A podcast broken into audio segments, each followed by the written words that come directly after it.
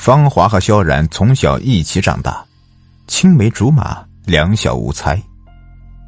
在他们成年，两个人在双方父母的见证下结为了夫妻。两个人在一起之后，男耕女织，夫唱妇随，互相扶持，好不快活。这年，芳华和萧然在一起五年了，两人感情一直很好。唯一美中不足的是，两个人结婚五年了，连个孩子都没有。和他们一起结婚的都是有三个孩子了，少的也有一个孩子。虽然萧然没说什么，芳华知道萧然非常喜欢孩子，早就想有个孩子了。芳华生不出孩子，非常的愧疚，背着萧然试了很多偏方，都不见效果。一次。他听人说有个神婆很灵验，只要在他那里请个泥娃娃回去，每天三炷香供奉，很快就会有孩子了。很多人试过都怀上孕了。芳华一听就动心了，他背着萧然和家里人偷偷来到神婆家。神婆家里还有几个人求子的，等那几个人走了之后，已经是中午了。芳华来到神婆面前，说明来意。神婆看了看芳华的面相，神婆就告诉他，她没生孩子的原因是她命中无子。这是命中注定的，如果想要改变命运有孩子，那就要付出代价。芳华告诉神婆，她只要能给萧然留下香火，她什么代价也不怕。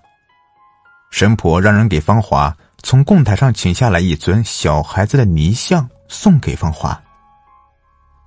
呃，记住每天三炷香，切不可见光，多给他供奉着小孩子的玩具。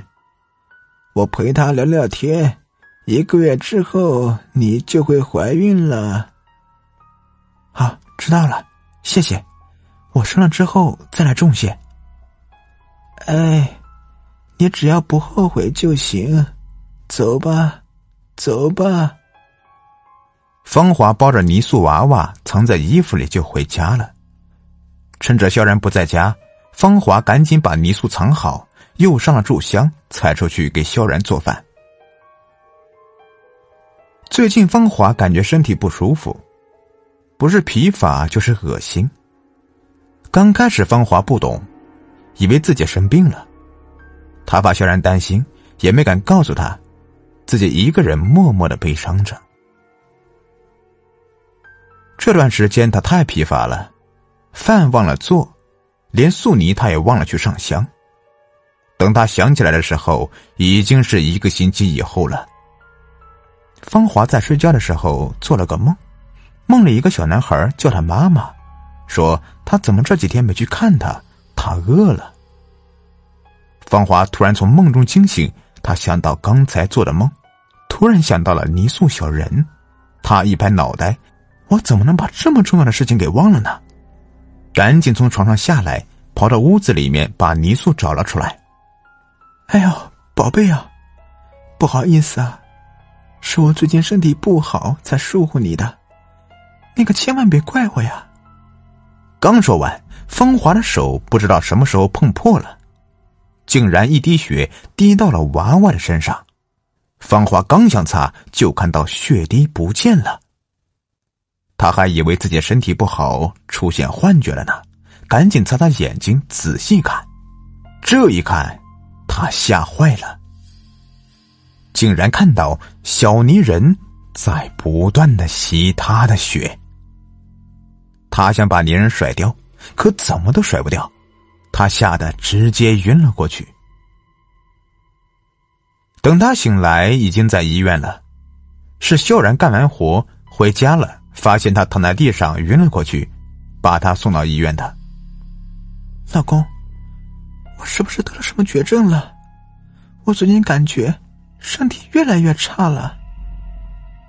老婆，你想想什么呢？我要告诉你个好消息，你不是身体不好。而是怀孕了，我们有孩子了。什么？你再说一次。我们有孩子了，老婆。你怀孕了，老公，这是真的吗？我不是在做梦吧？哎，你不是在做梦，只是医生说你身体太虚弱了，让你好好调理一下，要不生孩子会有危险的。我们终于有孩子了，我一定要照顾好他。风华在医院住了一个星期，身体恢复的差不多就出院了。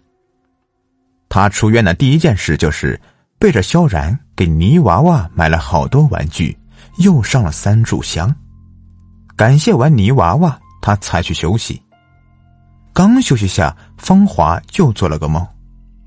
梦里泥娃娃说：“他饿了，他要喝血。”芳华本能的护住肚子。他告诉泥娃娃，他现在身体不好，不能供给他血。泥娃娃要喝他的血，他肚子里的宝宝会有危险的。泥娃娃听芳华说不想喂他血，面目瞬间变得狰狞起来，一下子向芳华的肚子扑过去。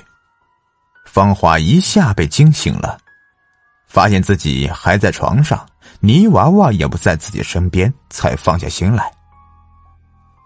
刚一放松下来，芳华就有种眩晕的感觉。她慢慢的挪了下身子，又沉沉的睡去了。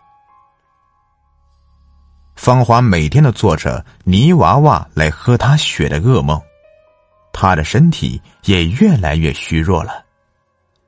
到了后来，连路都不能走了，只能靠在床上休息。小然看在眼里，疼在心里。他多次建议芳华打掉这个孩子，芳华一听打掉孩子，就像疯了一样和萧然大吵大闹，有的时候还用自杀来威胁萧然。萧然实在是没有办法，就任由他去了。终于，孩子在芳华对自己安然的度过了九个月，临产期马上就要到了。萧然带芳华来到医院，竟然得到一个噩耗。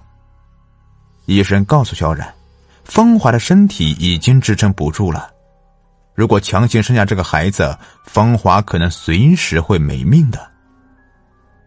医生建议马上剖腹产保大人，芳华可能还有一线生机。萧然想都没想就跟医生说：“行，可以，只要能保住我老婆，孩子我们不要了。”求求你们，一定要救救我老婆呀！医生告诉萧然，做这个手术要他老婆同意才能做，病人要是不同意的话，没有求生意识也是救不活的。萧然来到芳华近前，老婆，我有个事情想求你。什么事情？你说。刚才医生。跟我说你身体不适合生产，要剖腹产。只能保住孩子，我都可以。医生说你们两个只能保一个，我说保你。医生建议我们马上去手术。不，不要，老公，我求求你了，我可以不活，但一定要保住孩子。我求求你了，没有孩子，我活着也没有意义。我求你了，老公！啊，我肚子疼。医生，医生，肖先生，对不起，孩子保住了，你老婆她没了。不，老婆，你说好的要陪我白头到老的，为什么？为什么？这时候就看到神婆从走廊的尽头走来。哎呦，又是何苦呢？都已经告诉他了，他命中注定是没孩子的，为什么还要固执呢？